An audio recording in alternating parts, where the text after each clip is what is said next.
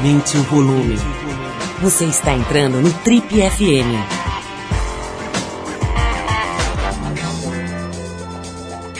Oi, eu sou o Paulo Lima e a gente está começando agora mais um Trip FM, o programa de rádio da revista Trip. Já são mais de 30 anos no rádio brasileiro. E no programa de hoje a gente traz para vocês com exclusividade alguns dos melhores momentos da entrevista que a Malu Magalhães concedeu para a revista TPM desse mês. A Malu é a capa e está nas páginas vermelhas da revista, falando sobre o começo da carreira dela, bullying, haters, né? Os, as pessoas que, enfim, ficavam lá hostilizando a Malu através das redes sociais, da briga que ela chegou a ter com os pais, começo do relacionamento com o músico Marcelo Camelo o Retiro lá em Portugal, um monte de coisa bem legal aqui na conversa com a cantora e compositora Malu Magalhães. Tudo isso hoje aqui no Trip FM. A gente abre o programa com Novos Baianos, um grupo que tinha na sua formação original um outro casal icônico da música nacional, Baby Consuelo e Pepeu Gomes. A faixa que a gente escuta é a Mistério do Planeta, música que está no disco de 1972, Acabou Chorare que é uma obra-prima da música brasileira, né? um, um dos melhores discos da história, segundo muita gente boa por aí. Depois dos Novos Baianos, tem Malu Magalhães no Trip FM.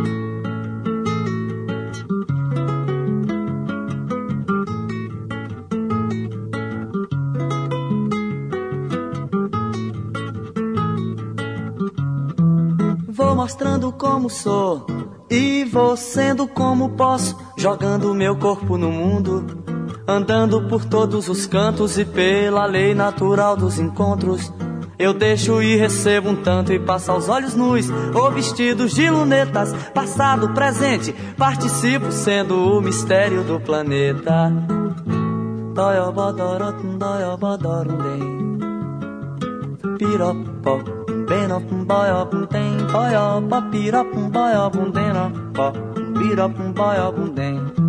Vou mostrando como sou e vou sendo como posso, jogando meu corpo no mundo, andando por todos os cantos e pela lei natural dos encontros.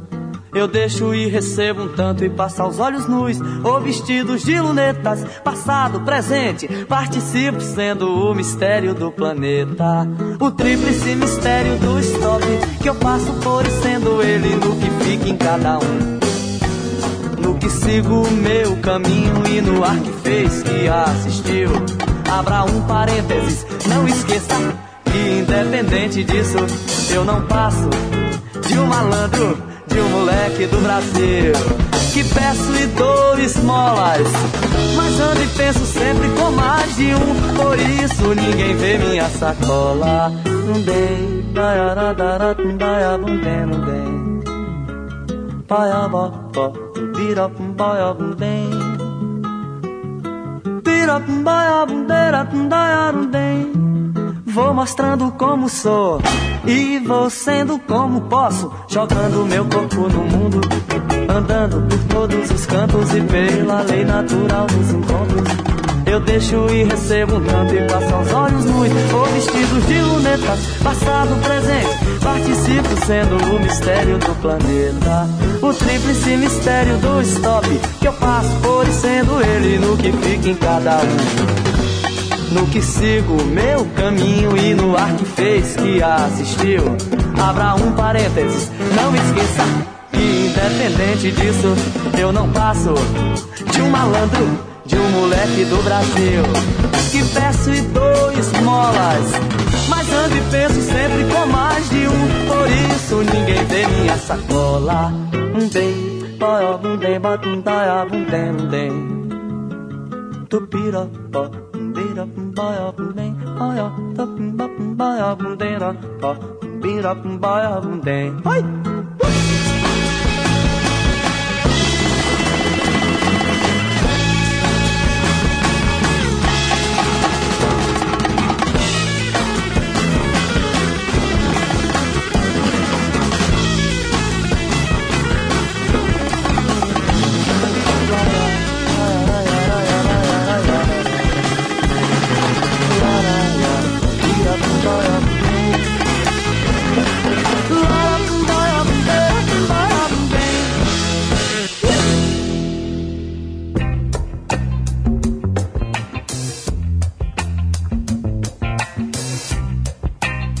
volta com o Trip FM como eu estava dizendo aqui no começo do programa, hoje a gente separou alguns dos melhores momentos da entrevista que a Malu Magalhães deu para as páginas vermelhas da revista TPM de fevereiro que está nas bancas. Aliás, está nas bancas, causando bastante repercussão aí, em especial pelo depoimento da ginasta, ginasta Laís de Souza, né, que declarou a sua orientação sexual ali, declarou que tem uma namorada, etc. Uma repercussão gigantesca aí na mídia entrevista bem legal, tanto a da Malu Magalhães, que você ouve aqui com exclusividade alguns trechos hoje, e eh, como também essa da Laís, bem interessante, feita pela Mili Lacombe. Bom, mas vamos para Malu, para Malu Magalhães, esse primeiro trecho, ela fala sobre esse novo momento da carreira, à frente da Banda do Mar, com uma postura mais madura, mais feminina, menos menina e já mais mulher, já mais mulher madura. Vamos ouvir. É, não, eu, eu virei esse lance. Assim, eu, eu acho que no fundo eu sempre quis eu sempre fui exibida, assim, sempre fui para fora e não sabia, né?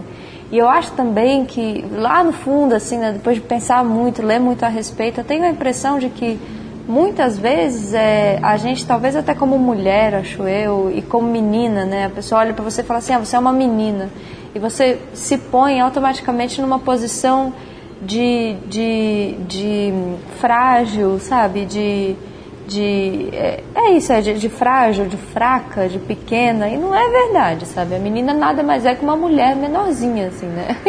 E, e assim, e, e, e, não tem razão da gente ficar se sentindo frágil, incapaz, né? E, poxa, já tem uns bons anos, assim, de intimidade com o palco, né? Eu já, já consigo entender mais ou menos como é que funciona, já já consigo me comunicar com o público, eu tenho um público muito assim fiel, sabe, que gosta do meu som. E eu me senti mesmo à vontade, né? No Pitanga mesmo, quando eu tocava, ou no começo da minha carreira, que é curioso, tinha muita música pra cima, assim, música mais assim, My Home's My Man, aqueles rocks e tal, só que eram todos em inglês. E é óbvio que ninguém cantava as músicas, sabe? Porque elas eram em inglês, não é a língua que a gente fala no Brasil. E, e eu tentava dançar, eu gostava de dançar, sempre gostei, mas dançar e tocar é difícil, especialmente violão. O violão, você não, ele é muito volumoso, não dá. A guitarra dá, ela fica pesada e é, é, é fina, né? Então você consegue dançar e, e tocar e tal. E, e, eu fui aprendendo com o tempo a, a, a fazer um show que, que, que, que eu pudesse realmente colocar todo aquele exibicionismo para fora, sabe? Não deixasse ele para dentro, para que ele brilhasse em alguns momentinhos ninja do show, assim. Não, eu queria que ele fosse assim, ó, oh, isso aí, eu sou exibida mesmo gosta de, de dançar, gosta de cantar, pelo menos agora, né? eu gosto de fazer isso. E eu acho que antes, é, como qualquer pessoa jovem, né, a gente está procurando quem a gente é e tal. Então, acho que no fundo eu sempre pensei, todo mundo falava, nossa, você é tão tímida. E aí eu fiquei com isso na cabeça, puxa, acho que eu sou meio tímida, acho que eu não sou muito de, de fazer show para muita gente, acho que meu negócio é mais né? E eu percebi, não, não é verdade. Isso é o que as pessoas dizem, mas não significa que é o que eu sou, né? Vou tentar fazer um disco vou tentar fazer um show exatamente o que eu sou, dançando que nem uma minhoca louca, sabe? Que se as pessoas vão achar bonito, não vão achar bonito, eu não sei, mas é isso que eu tenho. E, e calhou que deu sorte, assim, né? Que as pessoas gostaram, acharam legal as danças e, e os gestos e o lance todo, né? Porque é muito natural, não, não, não é fingido, é, é só só estava guardado, né? Assim, tava... Não que isso seja ruim, nada impede de você guardar um lado seu só porque você quer, ué. Mas aí eu resolvi expor ele. A Malu volta alguns anos no tempo e fala agora sobre o bullying que ela sofria no começo da carreira, especialmente pela internet, e conta como isso impactou a vida dela. Não, você viu muito. Eu fiquei, assim, uma pessoa. Tipo, é, é como eu perdi tudo que uma pessoa de 16 anos poderia querer, que era a aceitação, a adoração, a, a, o elogio, né? Como eu perdi tudo isso, assim, numa, é, é, numa escala nacional, assim, em público e na televisão, né, repet, né consecutivas vezes, eu cresci sem isso. Eu não me apeguei à minha imagem, eu não me apeguei aos elogios, eu não me apeguei à aceitação, sabe? eu, eu tive que sobreviver. E, e, na época eu também briguei com os meus pais e eh, fiquei assim, também já não tinha uma relação familiar. Eu tinha, sabe, me distanciado muito deles. É, já não ia à aula, então não tinha colega de escola, tipo, tava tudo ao contrário. Bom, agora a gente ouve um pouquinho da Malu falando sobre esse momento conturbado da vida dela, explica melhor o que desencadeou a briga com os pais. Acho que eu também estava reagindo, assim, acho que eu, eu, eu não era, assim, nenhuma... É, é, eu, eu não era nenhuma ninja das relações sociais, porque ninguém é com 15 anos. Talvez ninguém seja com 80 também, sabe? Eu não sei, eu nunca conheci uma pessoa que você fala assim, nossa, a pessoa é impecável, eu posso conviver com ela 90 anos que eu vou... É difícil, né? E eu acho que é, é, eu sofri com isso, né? Assim, com essa coisa das relações e de não conseguir administrar, é, de talvez não, não saber até pedir ajuda, sabe? E, e, e, reagir com distanciamento, sabe? Diante do medo, distanciar de tudo por via das dúvidas, sabe? Tipo, nossa, tá tudo tão estranho, eu não quero nada disso então, vamos mudar de cidade, quero falar com outras pessoas, quero fazer outras coisas, porque, sabe, colocar tudo num bolo de medo mesmo. É normal, né? Qualquer pessoa na minha situação acho que teria reagido assim. Eu tive uma infância linda, assim, sabe? Ótima. É, é, nossa, encantadora. A gente ia pra represa no final de semana. Meus pais trabalhavam muito, mas de noite eles chegavam em casa, a gente se via à noite, a gente se via no final de semana. Eu era sempre fui muito unida a minha irmã, assim, a gente, lógico, brigava assim de se estapear, né? Aquela coisa até uns 10, 12 anos a gente se estapeava, mas a gente sempre foi muito unida. Então a minha família sempre foi ótima e tal. Só com 15 anos é, é, é normal que qualquer atitude do, de um filho, imagino eu, né? Não sei porque eu não tenho. Mas é, eu imagino que seja natural você questionar né, o seu filho, que é uma pós-criança, se aquilo é, é, real, se aquilo é necessário, sabe? Se, aquela, se aquele fogo todo. É no, como saber se aquilo não vai prejudicar aquela coisinha que você ama tanto, sabe? Eles queriam me proteger, não necessariamente parar, mas a proteção deles era sinônimo de não fazer, sabe? Porque, por exemplo, só podia tocar determinados horários no final de semana, porque tinha aula total. Só que além disso tem as entrevistas, os ensaios, tem que fazer a capa, tem que compor, tem que fazer os arranjos, é muita coisa para fazer. E se você não se dedica o tempo todo, fica mais ou menos. E, e, e para além disso também, quando eu comecei a tocar, naquele primeiro momento que eles nem diziam nada direito e tal, eu, não, eu, eu, parei de acompanhar a escola como eu acompanhava. Eu era super CDF, sabe, estudava tudo direitinho e tal pegou bem aquele final de, de primário, início do ensino médio, que é super difícil para qualquer pessoa. Imagina, eu estava viajando muito é, no começo do ensino médio, sem nenhuma constância, assim, porque tinha vezes que eu tinha que sair no meio da aula para ir gravar um programa, começava às 10. Então eu, meu pai já falava, isso está errado, você não pode sair da aula para gravar um programa, né? A aula é muito mais importante, né? E ele tem razão, assim, tipo, ele está certo. Mas aconteceu que aconteceu mais cedo para mim, né? E, e, e, pronto, e foi assim que foi. E eu fui dando o meu jeitinho e tal, só que eu briguei muito com eles. Eu não soube me expressar. Eu, o jeito que eu dei foi falando: ah, vocês estão querendo. É, sabe, vocês estão indo contra mim, imagina, até parece. É o jeitinho deles, né? Então eu também não, não vou mais perguntar nada para vocês, fazer as coisas do jeito que eu quero, pipipapá. E eles acabaram também ficando sem reação, né? Porque essa altura já tinha uns 16 anos também. Você já tem força, já tem até dinheiro, né? Eu já conseguia ficar sozinha e, e né? E pronto, e aí eu meio que arrumei essa, essa briga, assim. E ficou meio um desconforto, uma coisa meio esquisita durante um tempo. Eu namoro, comecei a namorar o Marcelo, né? Então aos pouquinhos eles foram também conhecendo o Marcelo e tal.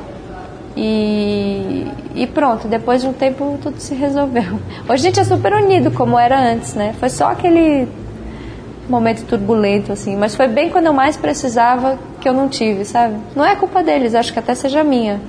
Mas eu sinto que essa falta deles me fez, assim, pode até ser triste, mas muito forte, assim, né? Independente, assim. Eu, eu fico sozinha, fico bem. Não que eu goste, eu não gosto de ser sozinha.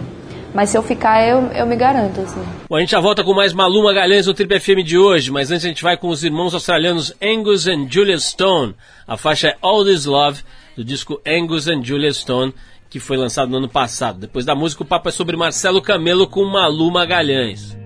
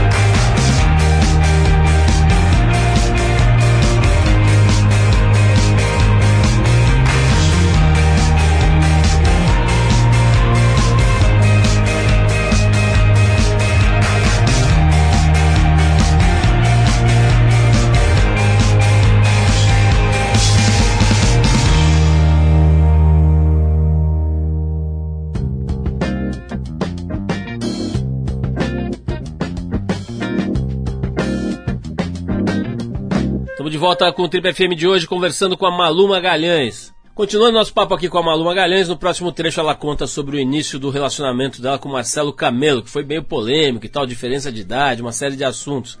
E revela quem é que chegou em quem, né? Inclusive, quem que tomou a iniciativa. Vamos ouvir. Foi meio, foi meio ao mesmo tempo, assim, não foi muito uma. Porque, assim, ele, ele me viu na internet a primeira vez, de casa, diz ele, né? Que ele estava em casa, me viu tocando violão na internet. Ele, o Marcelo passa muito tempo na internet durante o dia, assim, durante a noite, né? Que ele não acorda muito pro dia. E então ele fica pesquisando muita coisa, ele conhece muita coisa. É, ele me conheceu assim, logo no início. E ele me mandava umas mensagens pelo MySpace, falando que gostava muito do meu trabalho, que queria fazer uma música comigo e tal, tal, tal. Só que eu não via as mensagens, porque era muita coisa, eu não tinha tempo de ver, então eu não via nenhuma mensagem. E eu nunca respondia a ele, nunca respondia a ele. E ele passou um tempão assim. Aí ele falou: ah, já que ela não vai fazer a música comigo, faço eu uma música, né? Que seja assim, que ela gostaria de cantar do jeito dela e tal, pipi papá. Aí ele fez janta. Aí ele entrou em contato com o meu empresário e tal. E o meu empresário mandou um e-mail falando: Ah, o Marcelo tá querendo gravar uma música com você, ele fez a música para você cantar e tal. Ah, na hora eu fiquei deslumbrada, né? Eu falei: Nossa, não acredito, que legal. Fiquei toda alegre, assim, putz, que massa e tal. Aí, só que até então eu não tinha nem visto nem foto dele, porque os discos que eu tinha dos Hermanos, o máximo que tinha de foto era uma que era acho que um reflexo de uma água e eles meio. Eu nem sabia da cara dele, né? Mas eu topei, porque eu gostava muito do som dele e a música que ele me mandou era assim. Isso foi antes dele mandar a música, né? Ele mandou esse e-mail. Aí eu fiz um show no Rio, o meu primeiro show no Rio, em um lugar que até já fechou. E ele foi lá ver. Nossa, quando ele apareceu, aí pra mim é, acabou, assim. Porque a gente nem se falou, não deu tempo. Eu tava saindo do palco, ele tava assim de casaco preto, eu lembro direitinho, um óculos escuro e um gorro assim preto disfarçado, né? Ele tava assim, e eu quando eu olhei ele, juro, alguma coisa brilhou. Assim, eu falei, ah, caramba. Apaixonei. Ainda sobre o relacionamento com o Marcelo Camelo, a Malu conta agora como foi a reação dos pais dela quando ficaram sabendo que ela estava namorando um dos líderes da banda Los Hermanos. É, foi aquele primeiro susto. É porque assim, eu era, eu era pequena, eu era nova. E eu nunca fui assim, aquele estilo mulherão, sabe? Eu não era aquela pessoa que com 15 anos tinha peitão e fumava e tatuagem. Tem uma galera que é assim, né? Não, eu era. Poxa, vocês sabem como eu era. Eu demorei um pouquinho para crescer, mas pronto, foi o meu tempo, né? E eu acho que na hora que ele chegou, eu ainda era assim, muito muito muito dependente mesmo dos meus pais, né? Então, os meus pais, quando eles tiveram aquele primeiro choque de, poxa, nossa, quem é esse, sabe? Poxa, uma pessoa de 16 anos, eles estavam esperando que eu namorasse um garoto da escola, que é o normal, né? Que era que eu namorava os meninos da escola, às vezes um cara mais velho, assim, tipo, que tocava, mas era meio o máximo, assim. Mas o Marcelo, ele ele era mais velho do que os dos que eu tinha namorado, ele não era da minha escola, ele era de outra cena musical, ele era de outra cidade, né? então os meus pais tiveram esse primeiro susto assim de puxa filha, né? Só que aí depois eles logo assim perceberam o Marcelo foi, poxa, um presente para minha vida e para a vida deles. Eles falam isso, eles falam, nossa, eles nem ligam para mim assim, tipo, desde que eles, né, começaram a se dar bem com o Marcelo, é, passou, demorou assim um ano no máximo. No máximo. É, eles nem ligam, nem ligavam para saber se eu estava bem. Se eu estava com ele, eles só perguntavam. Às vezes até pro empresário, ah, o Marcelo tá aí? Ele dizia, tá, ah, então tudo bem. Esse é o Trip FM, daqui a pouquinho tem mais conversa com Malu Magalhães, mas antes a gente vai com os canadenses do You and Me. A faixa é From a Closet in Norway, do disco de estreia dessa dupla Rose Avenue, que foi lançado ano passado.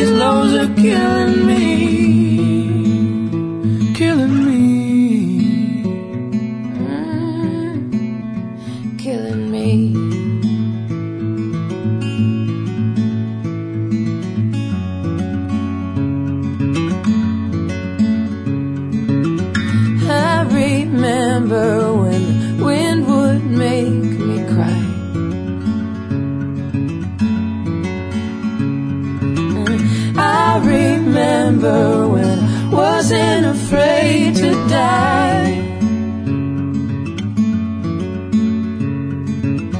I wish I'd never, never fallen in line.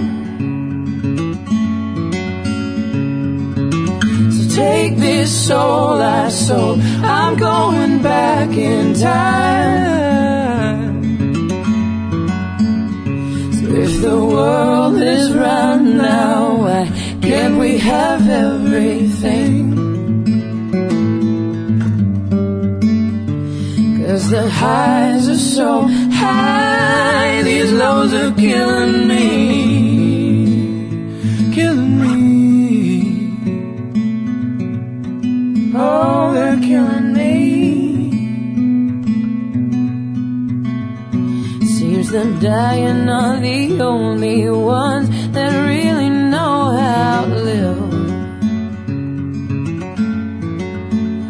It seems that dying are the only ones that really know how to live.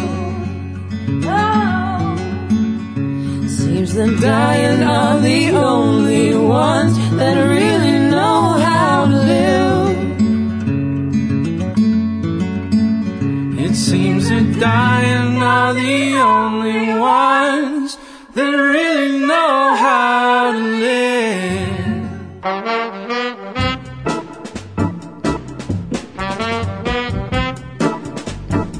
Volta com o Trip FM de hoje, conversando com a Malu Magalhães. Nesse bloco do Trip FM, a Malu fala um pouco sobre a ida dela e do Marcelo para Portugal e conta alguns dos motivos que levaram os dois a tomar essa decisão, né, essa mudança. Primeiro, assim, o, o lance do, é, de Portugal, né? A gente, uma das razões pela gente se mudar, talvez a maior razão, é, a maior razão, acho eu, eram pelos nossos amigos, assim. A gente tinha o Fredinho, que era grande amigo do Marcelo há mais de 10 anos e virou meu amigo também.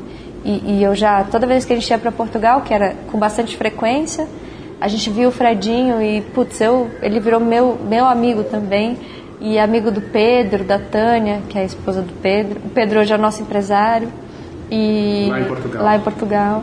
Então, a gente tinha essa rede de amigos e tava muito, assim, é, sempre gostou muito deles, né? E toda vez que a gente ia, a gente ficava encantado com a vida lá e falava, poxa, olha que lindo isso. A gente anda a pé aqui, sabe, tranquilo, não tem violência, sabe? Isso sempre foi muito atrativo pra gente, assim. E olha como a cidade é linda, a cidade é linda, Lisboa é linda, assim, é, é super interessante. Olha a cultura que interessante, olha a comida que delícia, né?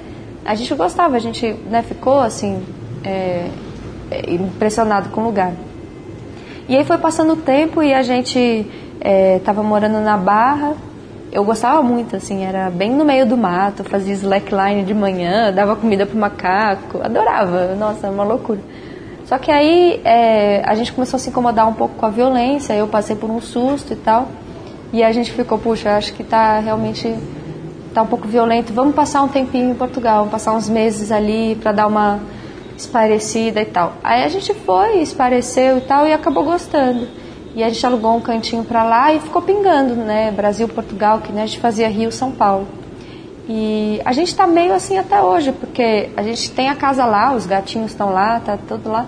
Só que a gente passa muito tempo aqui no Brasil, assim, muito mesmo. A gente vem e faz turnê assim três meses, aí volta para lá. Aí às vezes passa 15 dias, aí pinta um lance aqui. Aí a gente vem para cá e trabalha aqui, assim. O nosso trabalho, sabe, todos os outros grandes amigos que a gente tem ainda aqui, né? Então, é, a gente vem para cá para ver os amigos, para ver a família, para trabalhar. Acaba que a gente tem duas casas mesmo, né? Acho que se a gente pudesse, assim, acho eu que no futuro próximo a gente arranja um cantinho aqui no São Paulo ou no Rio para poder ficar aqui também, né? É, porque é inevitável. A nossa, tudo que a gente construiu está aqui. No próximo trecho, Malu revela se o assédio dos paparazzi no Rio de Janeiro, onde ela morava, pesou ou não na decisão de se mudar para Portugal. Também contou. A gente ficou assim um pouco chateado também com, a, com essa tipo a gente o, que a gente decide expor é uma coisa que a gente constrói com muito cuidado, sabe? É, é, é a música, é a arte que a gente faz, é, é, a ideia que a gente constrói, é o texto que a gente escreve, é a pintura que a gente faz. Isso a gente faz com muito cuidado, sabe? É isso que a gente faz da vida, não só profissionalmente, mas da vida. Toda a nossa vida é dedicada para isso, né? E então, quando a gente expõe uma coisa, é, a nossa relação com o receptor é, é, é muito importante, né? É, é, a gente faz as coisas para as pessoas receberem. Quando as pessoas recebem uma coisa nossa, que não fomos nós que fizemos, entendeu? Existe uma, um erro aí, né? Tipo, eu não escolhi. É, a minha profissão não é aparecer de biquíni, né? Pode acontecer, com certeza, porque eu vou à praia, como qualquer pessoa comum usa um biquíni, aí vai lá o fotógrafo e tira a fotografia.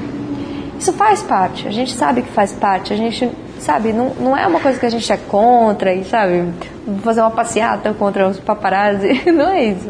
É o trabalho deles e é legal, as pessoas querem saber uma das outras, o que é lindo, né? É, é o ser humano se conectando um com os outros. Mas pra gente começou a ficar um pouquinho invasivo, a gente morava num lugar que tinha muito assim dessa, desse lance de paparazzi, então começou a ficar um pouco assim, poxa, não é isso que a gente quer mostrar, sabe? Que a gente quer mostrar isso aqui, é esse CD, é esse, sabe? É esse som, é isso aqui que a gente trabalha, sabe? O nosso dia a dia, tal, não é esse o nosso trabalho. Então a gente sentiu que estava existindo aí uma um leve incômodo, mas muito de leve. Isso em nenhum momento foi a nossa a nossa razão de de mudar, né? É até estranho falar sobre a mudança, uma vez que eu tô aqui três meses, sabe? Morando aqui há três meses. Então, a gente fica nesse ping-pong e, e essa coisa incomoda, lógico que incomoda, mas nunca foi assim um grande pesadelo, né? Não. Será que a Malu ficou com medo de ir para Portugal e prejudicar a carreira musical? É sobre isso que a gente vai falar agora com ela. Muita gente me falou isso, assim, de, puxa, mas você vai para Portugal, você está fazendo? Por que você vai fazer isso? É, tudo que você fez está aqui. E para que você vai para lá que não tem nada? As pessoas têm essa impressão, né? Que é... Mas não é assim. É, é, é, o nosso trabalho, ele, ele, como é que eu vou dizer? Ele é muito maior que isso, sabe? Inclusive mudar de lugar é a coisa mais saudável que o artista pode fazer. Não é a coisa mais mais perigosa, assim, é a coisa mais saudável, porque quando você muda, você tem novas inspirações, você tem novos medos, sabe? É, abandona medos antigos, que agora você está preocupado com seus novos medos. então é uma renovação né, do espírito e da sua fonte, fonte de, de, de trabalho, né? E, então assim medo mesmo, eu, lógico, eu tinha medo de, nossa, será que eu vou para lá e eu vou sei lá, e, e, não vai ser legal, poxa, eu estou gastando maior grana na mudança, porque é um investimento, né? Você quando se muda tem que gastar coisa com documento, é, o barco que vai com os móveis, a viagem dos gatos, uh, deixar de fazer turnê para programar a mudança, para fazer a mudança. Mas eu sempre soube administrar isso, assim. Eu fiz a, a eu, eu sempre soube, assim, sabe, que tudo é possível, sabe. Tipo, esse é um fundamento tão básico na minha vida que eu nem que tem alguns medos que nem passam pela minha cabeça. Tipo, é lógico que tudo é possível. É lógico que você pode ir morar agora no Japão e virar designer de sofá, sabe? Você, sim, você pode, você pode fazer tudo, sabe? E, e, e essa é a minha noção de sucesso, sabe? A minha noção de sucesso é você querer fazer uma coisa e fazer. Para mim esse é o sucesso, esse é o apogeu, assim, esse é o máximo que você pode chegar, né? Não é você ser reconhecido e ganhar grana e tal. Ser reconhecido e ganhar grana é maravilhoso. Eu acho fantástico. Nossa, eu adoro. Mas o, o, a minha sensação de plenitude é justamente a conquista, sabe? É o atirar, assim, eu falar, cara, eu quero ir ali, e ir, sabe? E eu acho até que, que às vezes essas coisas viram meio que um vício, sabe? Eu tenho meio que esse, essa, sei lá, esse gostinho, assim, pelo desafio, sabe? Eu gosto de estar tá meio quase que em perigo, assim, para falar, ah, eu consegui, sabe? E, sentir mais forte e orgulhosa, né? Bom, a gente já volta com a nossa conversa com a Malu Magalhães hoje aqui no Triple FM, mas antes a gente vai fazer mais uma pausa para ouvir música boa. Agora é a vez de Mary, Marianne Faithful, a faixa Strange One do disco Dangerous Acquaintances, lançado em 81. Depois da Marianne Faithful tem mais Malu Magalhães no Triple FM.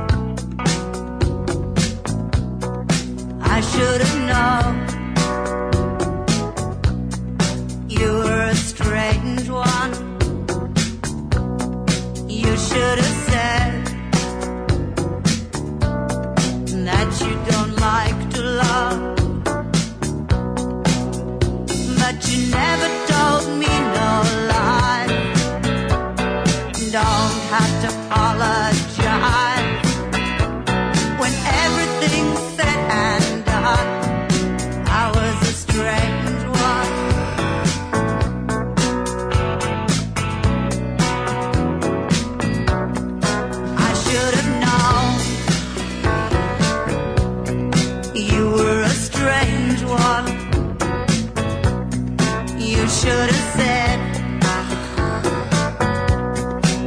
I don't want to love.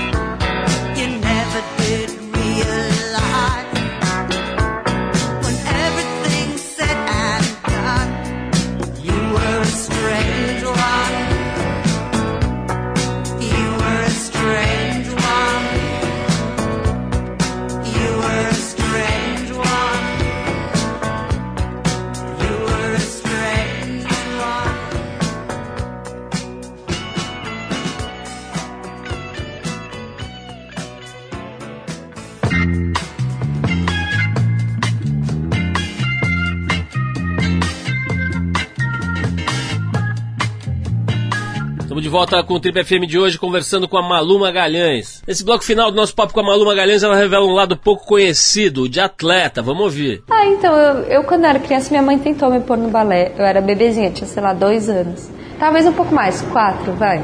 Mas tem uma fotinho da primeira, primeira aula de balé, primeira e última, porque eu era muito briguenta. Era ser a criança problema. Nossa, eu era muito briguenta. Tudo que. Tem umas fotos que eu tô com uma cara assim, sabe? Eu era, eu era brava, sempre fui brava, só até hoje assim.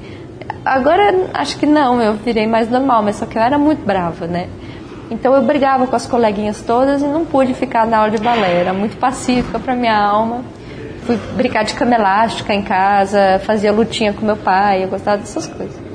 E, então eu não fazia. Só que aí depois, um pouco mais tarde, eu lá pelos 18 anos e tal, eu fiquei um pouco doente, eu tinha um negócio no intestino e as tantas o intestino é o nosso segundo cérebro, então mexe muito com o nosso primeiro cérebro. A pessoa quando fica com um problema, se você está com um problema não tão legal, se sua cabeça não está tão legal, você começa a desandar tudo, né? E o seu corpo começa a sentir, você começa a enfraquecer e tal.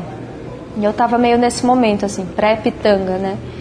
E aí é, é, eu já fazia corrida há muitos anos. Eu sempre corri desde criança, assim, na escola eu fazia o atletismo e era muito boa nisso e gostava muito.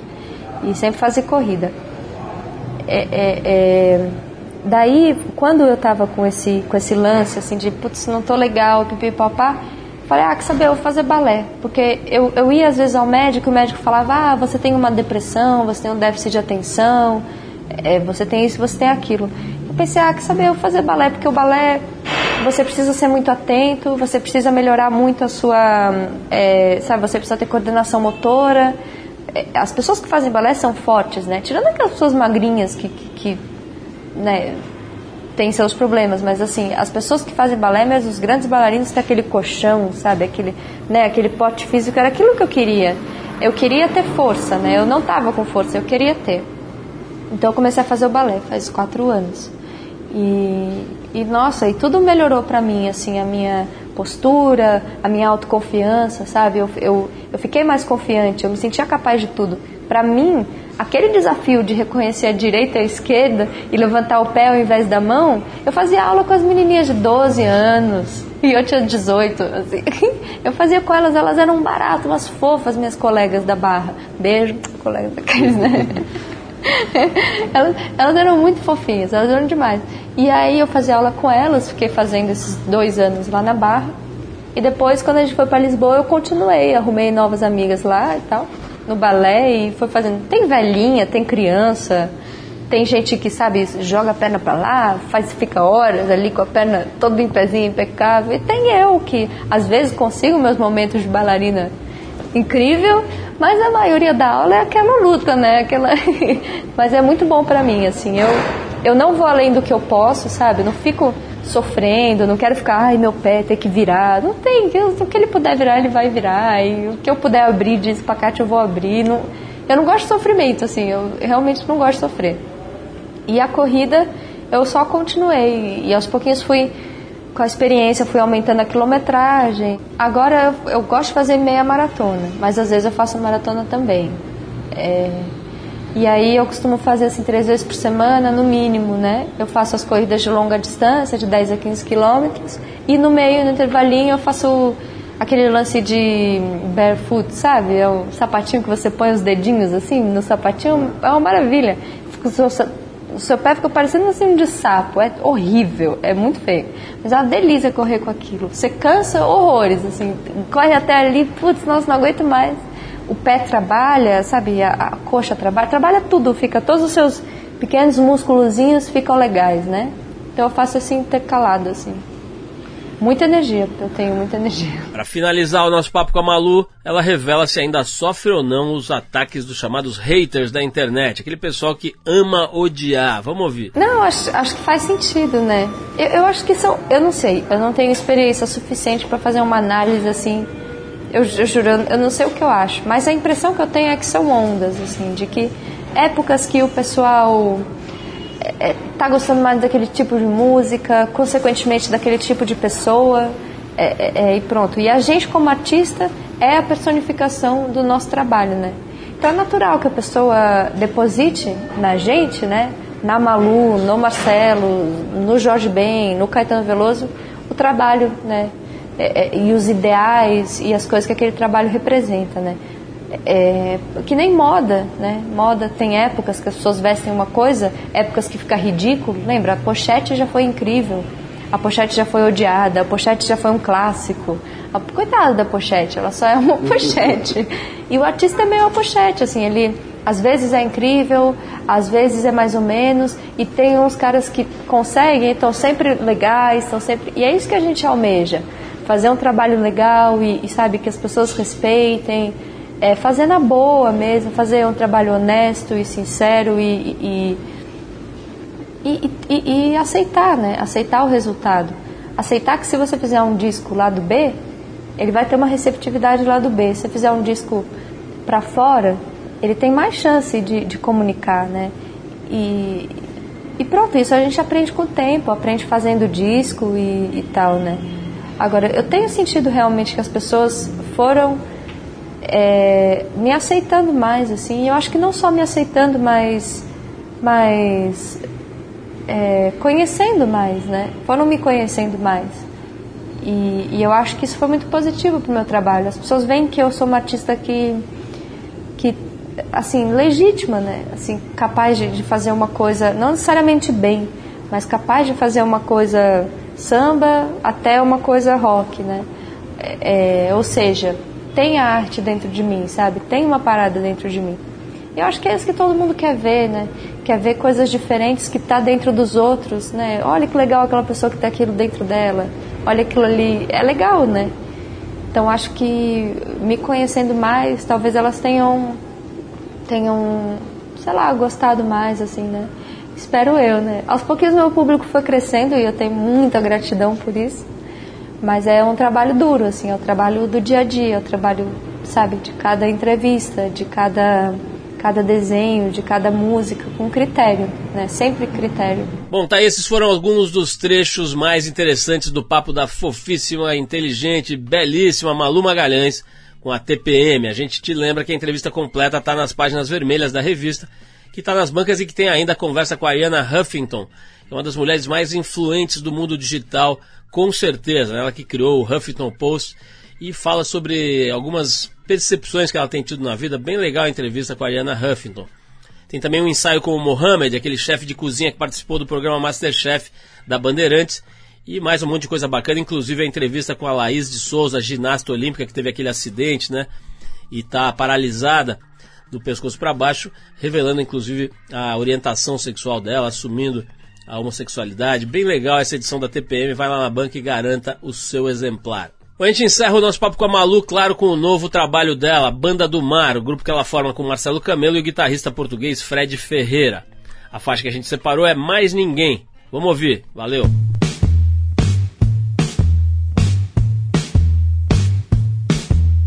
Mesmo que não venha mais ninguém, ficamos só eu e você.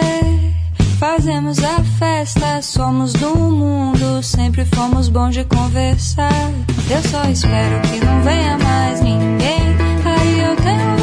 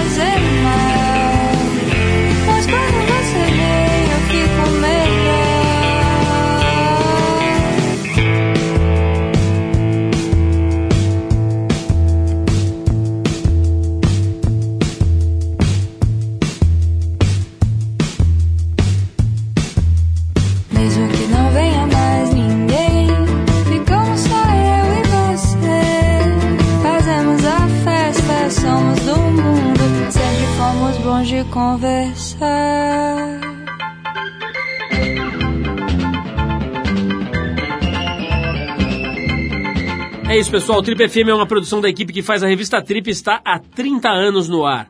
A apresentação de Paulo Lima, produção e edição de Alexandre Potashev. Para quem perdeu o programa de hoje, quer escutar de novo ou quer conhecer melhor o nosso trabalho, é só ir no trip.com.br. Lá você vai encontrar um arquivo com centenas de entrevistas feitas por nós aqui nos últimos 14 anos. E vai poder baixar essas entrevistas para escutar a hora que quiser e onde quiser. Ou você pode assistir a vários dos conteúdos produzidos pela Trip lá no YouTube. É só acessar youtube.com/trip. Na semana que vem a gente volta nesse mesmo horário com mais um Trip FM. Um abração e até a próxima.